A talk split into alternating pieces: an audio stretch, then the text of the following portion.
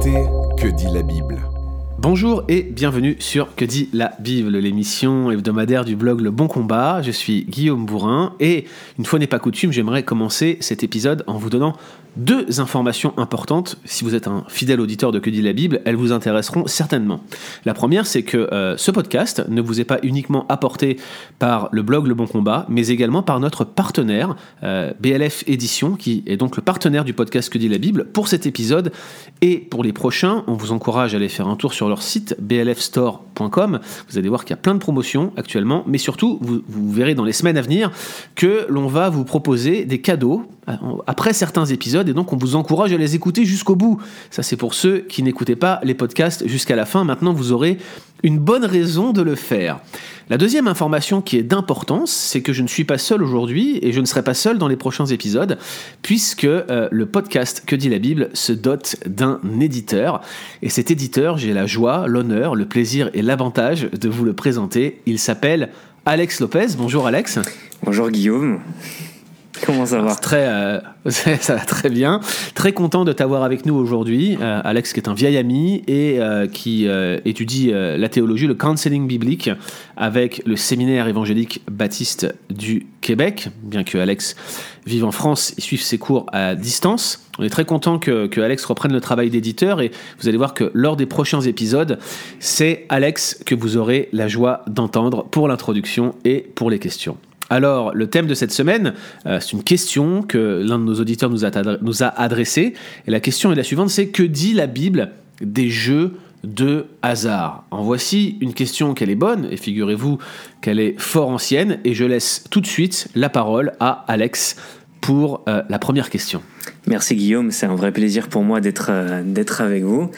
Et notre première question, en comprenant et en considérant que les réformateurs rejetaient les jeux de cartes, et plus généralement les jeux de hasard et les jeux d'argent. Est-ce que tu penses que Guillaume, c'est une affirmation qui est vraie?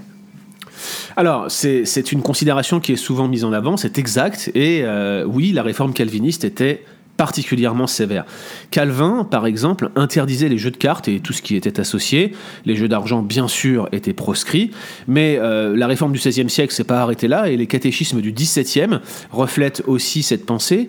Euh, ainsi, le grand catéchisme de Westminster, 1648 hein, euh, pour l'année, dans la question 142 du catéchisme, eh bien, classe les jeux de hasard au milieu des transgressions du huitième commandement. Euh, à savoir euh, l'envie de la propriété des autres, l'oisiveté, et puis surtout cette considération et cette affection démesurée pour les biens du monde.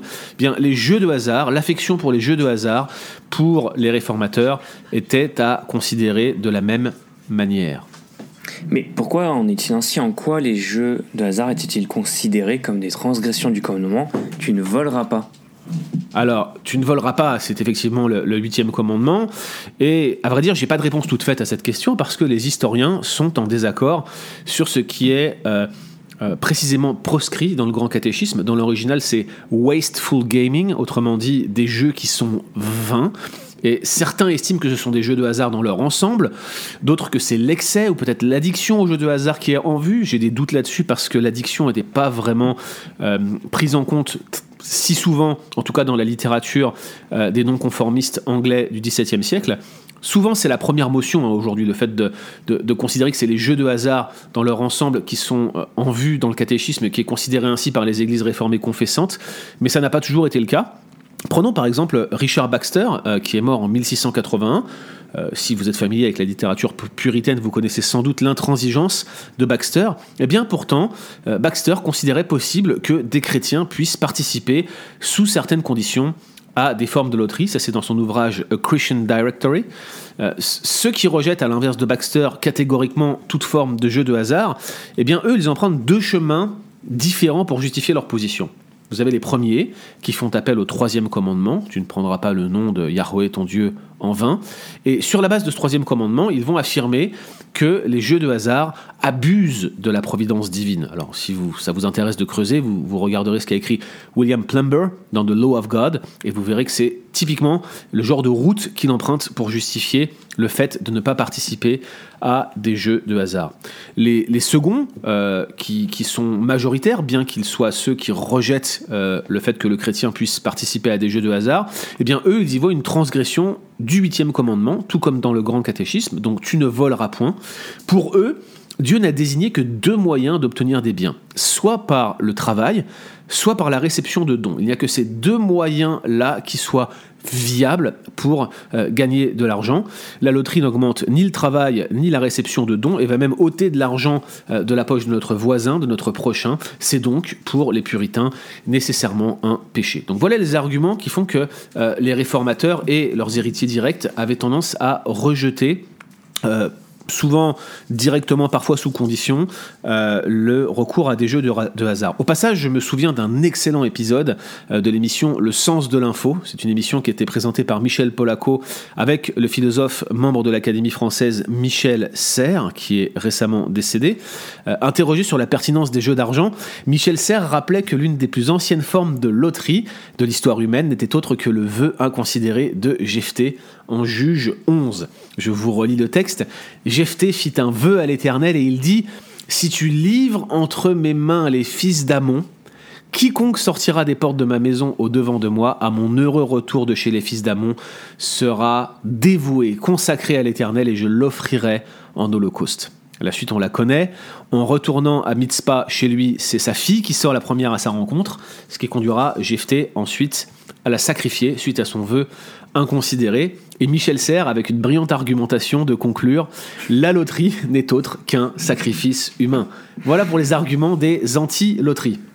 Mais du coup, Guillaume, là, on vient de voir une emphase sur euh, l'approche des puritains. Mais que nous dit la Bible sur la loterie et les jeux d'argent? Euh, c'est intéressant parce que les puritains, tout comme Michel Serres, euh, qui pourtant n'est pas typiquement un chrétien évangélique, euh, tentent à s'appuyer sur la Bible pour défendre leur opinion. L'opinion de Michel Serres, par exemple, elle est intéressante, mais elle cadre mal avec les données textuelles du récit de Jephthé. Jephthé n'a pas organisé un jeu avec une multitude de participants ou un prix à gagner. S'il y a une pratique qui est condamnée dans cette narration, c'est le vœu inconsidéré et éventuellement l'absence de repentance de Jephthé. Euh, de même, l'opinion de ceux qui voient dans les jeux de hasard un abus de la providence divine sur la base du troisième commandement, ça paraît assez infondé. Après tout, le, résultat d'une loterie est lui aussi fixé par le biais des décrets divins, tout comme les passereaux qui tombent au sol, ou le nombre des cheveux sur ma tête, et comme je le dis toujours, c'est plus facile de les compter me concernant que de compter ceux euh, de mon camarade Alex. On pourrait même euh, défendre l'idée que jouer à un jeu de hasard, c'est accepter que le résultat dépend exclusivement de la souveraineté de Dieu. Et d'ailleurs, à plusieurs reprises, euh, dans les Écritures, on retrouve l'idée que tirer au sort pour connaître la volonté de Dieu est un moyen viable. Je pense notamment euh, au texte d'Acte 26 où Matthias a été tiré au sort pour remplacer Judas, certes après un processus, hein, je, vous renvoie vers le podcast qu'on avait fait à ce sujet. Alors oui, la loterie et les jeux d'argent n'ont rien à voir avec ces pratiques de tirage au sort dans la Bible, mais l'idée d'interagir avec le sort n'équivaut pas automatiquement avec le fait de prendre le nom de Yahweh en vain, comme euh, le stipulent ceux qui défendent cette thèse, ça me paraît pas être approprié. Il reste les arguments tirés du huitième commandement, donc le grand catéchisme et, quelques puritains, euh, et, et ceux-là paraissent bien plus pertinents.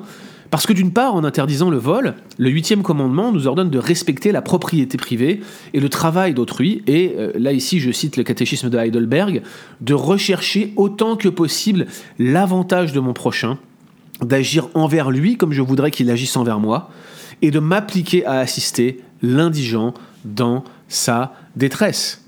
De l'autre, euh, le huitième commandement va, expressément interdire toute forme de procédé qui conduirait à pousser notre prochain dans une détresse matérielle. Or, et c'est là où le bas blesse pour les jeux de hasard, les jeux d'argent en particulier, il est aujourd'hui euh, largement démontré que les jeux de hasard sont un facteur d'appauvrissement des couches sociales les plus pauvres, et ce phénomène prend une résonance particulière lorsque l'on considère ce qu'on appelle le taux de redistribution des jeux de hasard. Alors j'ai quelques statistiques qui sont relativement anciennes, mais qui restent euh, pertinentes. Euh, les plus pauvres en France jouent généralement davantage aux jeux dont le taux de redistribution est le plus faible. Je vous cite un rapport d'information du sénateur français François Trucy de 2002. Euh, la roulette et le baccarat dans euh, les euh, casinos ont un taux de redistribution qui tourne autour de 98%. C'est ce qu'on appelle un produit d'appel. Par contre, la Française des Jeux, qui a été privatisée et partiellement il y a peu, eh bien, va ne redistribuer que 59% des sommes collectées, et le PMU, vous savez, c'est les courses hippiques, seulement 70%, alors que ce sont ces jeux-là qui attirent les plus pauvres sur une base régulière. Ainsi donc, euh, même si la Bible n'en parle pas euh, directement, les jeux de hasard peuvent rapidement conduire à une transgression récurrente et addictive du huitième commandement, et il convient donc de ne pas s'y engager sans une mûre réflexion et sans une analyse de conscience appropriée. Donc la Bible ne dit rien directement, mais je suis d'accord avec le grand catéchisme que le huitième commandement peut directement être transgressé si l'on s'y adonne sans précaution. Mais du coup, Guillaume, est-ce que le chrétien peut-il jouer à des jeux de hasard? Alors il faut d'abord bien définir ce que ce qu'on entend par jeu de hasard. Euh, si c'est le Monopoly, si c'est le jeu de loi, si c'est le Scrabble et que le hasard consiste dans les lettres que vous retirez, euh, oui, euh, le jeu n'implique pas d'argent, il n'a qu'une vocation ludique. La réponse est oui, sans hésitation. Mais s'il s'agit d'un jeu d'argent, il n'existe pas de réponse automatique selon moi. Dans ce cas, je crois que la réponse de Baxter est probablement la plus équilibrée, parce qu'il répond positivement, mais il établit trois principes auxquels j'ajouterais personnellement une quatrième proposition. Alors selon Baxter, oui, il est approprié de jouer à des jeux d'argent si les trois conditions suivantes sont réunies. Première condition, que la vraie finalité du pari ou du jeu ne soit pas de satisfaire la convoitise de celui qui gagne. Ici, Baxter souligne l'importance de nos motivations pour jouer. J'aimerais faire une aparté rapide. J'ai un frère euh, auquel je dédie ce podcast qui euh, fréquente mon église et qui régulièrement me rappelle son souhait de gagner 60 millions de dollars au loto euh, québécois, parce qu'un membre de sa famille, figurez-vous, a gagné cette somme euh, au loto québécois, il espérerait la gagner aussi. Moi qui n'ai jamais été chanceux au, au jeu, les rares fois où je l'ai fait, et je ne crois pas l'avoir fait depuis que je suis chrétien d'ailleurs, mais moi qui n'ai jamais été chanceux au jeu, j'ai jamais eu la moindre euh, envie de participer à un jeu d'argent, mais depuis qu'il m'en a parlé, J'arrête pas de me demander, mais qu'est-ce que je ferais si j'avais 60 millions de dollars dans la poche? Et c'est incroyable comment l'idée, pendant une période, est devenue persistante, comme s'il avait réussi à me transférer cette idée-là. À un point tel qu'à un moment, je me suis interrogé si j'étais pas en train de tomber dans la convoitise de cet argent-là. Et je crois que c'est la première question à se poser. Quelle est la raison pour laquelle je joue? Si c'est pour satisfaire une convoitise malsaine, je pense qu'à ce moment-là, euh, on n'est pas en condition pour jouer de manière saine à un jeu de hasard dans lequel l'argent est impliqué. Donc ça, c'est la première condition, que la vraie finalité du pari ne soit pas de satisfaire la convoitise de celui qui gagne. Deuxième condition, que la somme pariée ne soit pas plus importante que la somme qui peut être exigée et payée. Autrement dit, qu'il n'y ait pas de manquement à la charité et que ça ne résulte pas dans un acharnement sur le perdant, par exemple en exigeant de lui des reconnaissances de dette ou je ne sais quoi. Vous connaissez bien les films de mafia où tout le monde a joué, tout le monde a perdu, puis ensuite on vient te menacer de te tirer une balle dans le genou si tu ne viens pas payer ta dette. Ça, c'est typiquement quelque chose qui résulte euh, dans une activité pécheresse à cause initialement d'un jeu d'argent. Et Baxter dit il ne faut pas qu'il en soit ainsi, il ne faut pas que la somme pariée soit plus importante que ce qui peut être payé en finalité par le perdant. Et puis troisième principe de Baxter, que personne d'autre ne soit tenu d'assumer les dommages qui pourraient résulter d'un pari ou de la participation à un jeu de hasard. Celui qui perd doit seul assumer sa faute. Autrement dit, personne ne devrait s'engager dans un jeu d'argent si en conséquence, quelqu'un d'autre devait payer pour lui, par exemple un conjoint, un ami, etc. Et souvent, on a des situations dramatiques où des gens jouent, se retrouvent endettés et engagent solidairement euh, leur foyer à cause d'un contrat de mariage qui n'est pas approprié pour ce genre de situation, etc. etc. Voilà les situations qui peuvent euh, euh, s'imposer à nous. Et Baxter dit personne ne devrait être tenu d'assumer les dommages qui pourraient résulter d'une perte dans un tel cas. Alors je l'ai dit, je rajouterai un quatrième principe, c'est celui de prendre bien soin qu'aucun phénomène addictif n'en découle. Il me semble qu'ici c'est la question de la redevabilité qui est la plus importante. Donc en synthèse, nous avons que la vraie finalité du pari ne soit pas de satisfaire la convoitise de celui qui gagne. Nous avons l'idée que la somme pariée ne doit pas être plus importante que la somme qui pourrait être payée et exigée par le perdant. Nous avons l'idée que personne, aucun tiers ne devrait être tenu d'assumer les dommages qui pourraient résulter d'un pari perdu. Et enfin, euh, de prendre soin qu'aucun phénomène addictif ne découlerait de ce jeu de hasard, de ce jeu d'argent. Les deux éléments sous-jacents à ces quatre principes sont la pureté des intentions et des motivations et la préservation des personnes. Deux euh, ordonnances qui sont induites dans le huitième commandement, voilà qui, à mon avis, permet aux chrétiens de jouer à des jeux d'argent, à des jeux de hasard, avec modération et avec circonspection. Pureté des intentions, préservation des personnes. Merci Guillaume pour ce précieux rappel et à la semaine prochaine. Retrouvez d'autres épisodes sur www.leboncombat.fr.